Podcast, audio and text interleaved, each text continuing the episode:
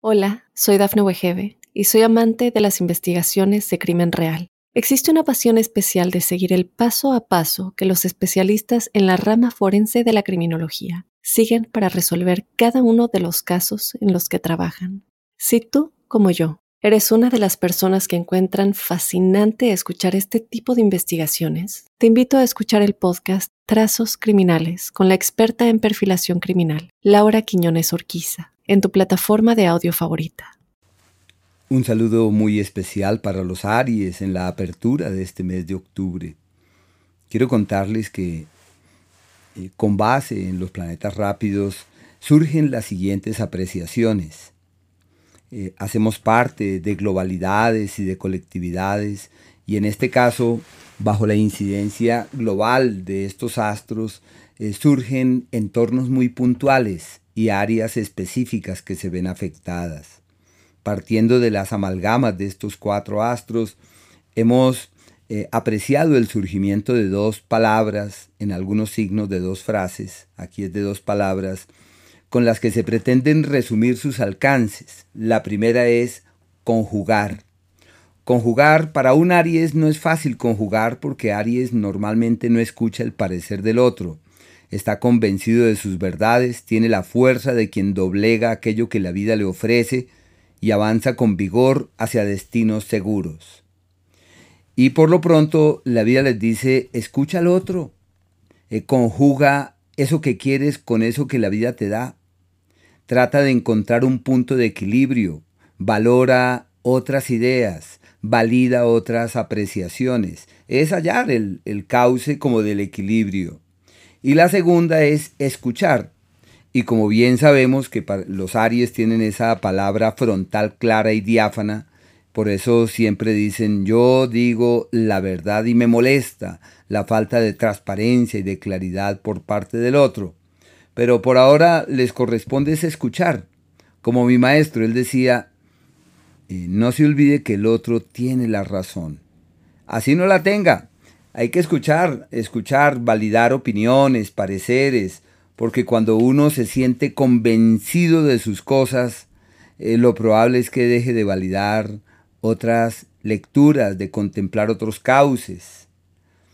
Bueno, el planeta Venus, durante este margen de tiempo, plantea hasta el día 8 el surgimiento de un escenario magnífico para clarificar todo aquello pertinente al amor.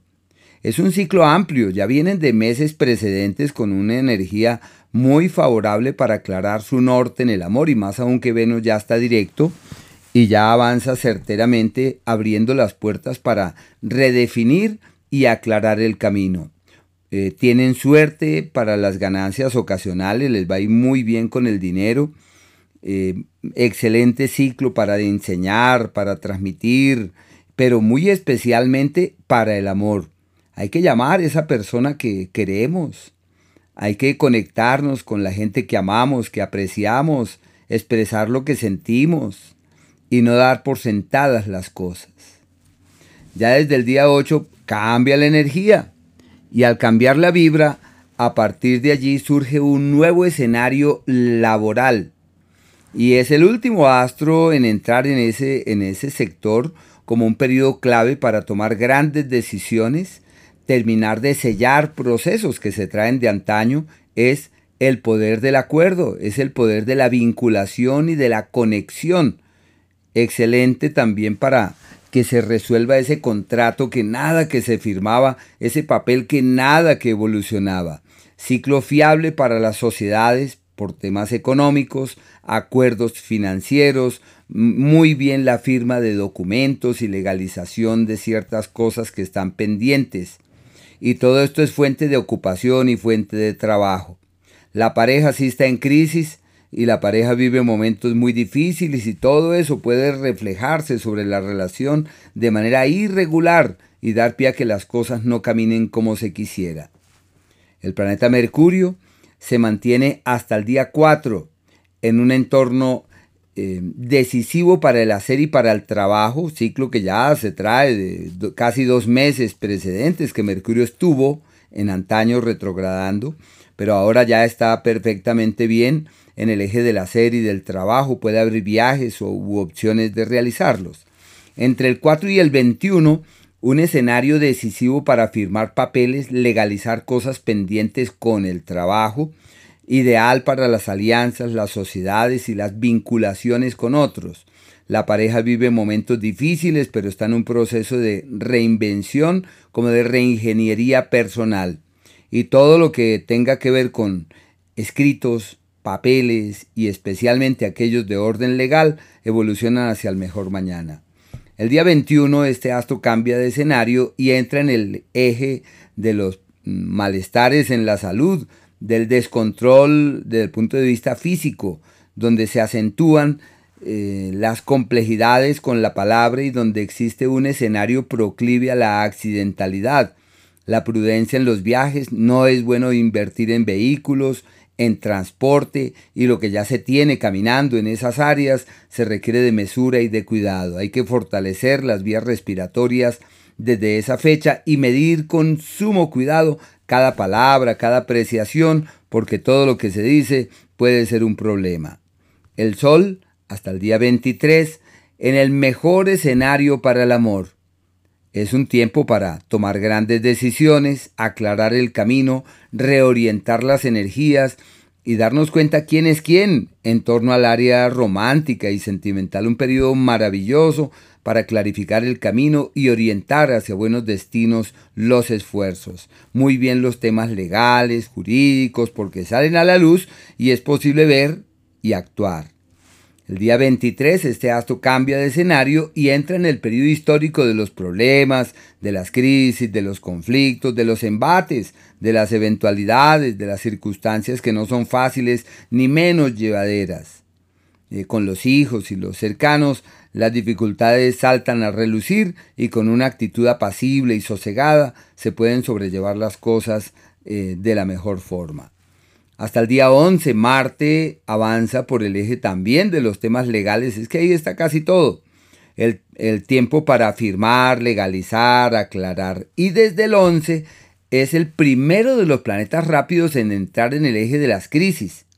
Después lo hará eh, Mercurio y por último el Sol. Y es un margen de tiempo que dura varios meses, varios meses. Y entran en ciclo de transición. Pueden apreciarlo como un ciclo retador de nuevos retos, de nuevas luchas, de nuevas dinámicas, de alimentar otras motivaciones. Hay que estar ahí muy pendientes. Eh, sus crisis pueden hacerse mucho más delicadas y mucho más graves. Deben tener cuidado porque los niveles de accidentalidad aumentan y seguramente desde ahí dirán soy capaz de arrojarme en ese abismo. La prudencia, la prudencia debe ser la fuente que inspire sus pasos. También quería decirles que existen dos días donde todo sale como en contravía el 24 y el día 25. Lo ideal es no tomar nuevos rumbos, sino caminar con mesura, no forzar las cosas, sino observar en perspectiva.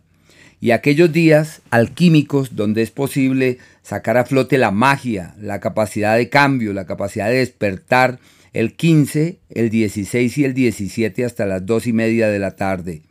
Lo que uno quiera cambiar lo puede cambiar en esos días. Eh, claro, son días retadores, son días de esfuerzos, pero bueno, se tiene la capacidad de transformar el plomo en oro. Los días en donde es factible doblegar el destino, donde es posible mover energías para lograr la máxima meta, con esfuerzos enormes, el 20 y el día 21 días maravillosos en esa dirección. Y aquellos días de la armonía verdadera donde todo es fluido, bonito, apacible, bello, agradable. El día 8, el día 9, son días eh, de energías fluidas. El 17 desde las 2 y media de la tarde, el 18 y el día 19. No olviden, días de la armonía verdadera. Hola, soy Dafne Wegebe y soy amante de las investigaciones de crimen real. Existe una pasión especial de seguir el paso a paso que los especialistas en la rama forense de la criminología siguen para resolver cada uno de los casos en los que trabajan. Si tú, como yo, eres una de las personas que encuentran fascinante escuchar este tipo de investigaciones, te invito a escuchar el podcast Trazos Criminales con la experta en perfilación criminal, Laura Quiñones Orquiza, en tu plataforma de audio favorita.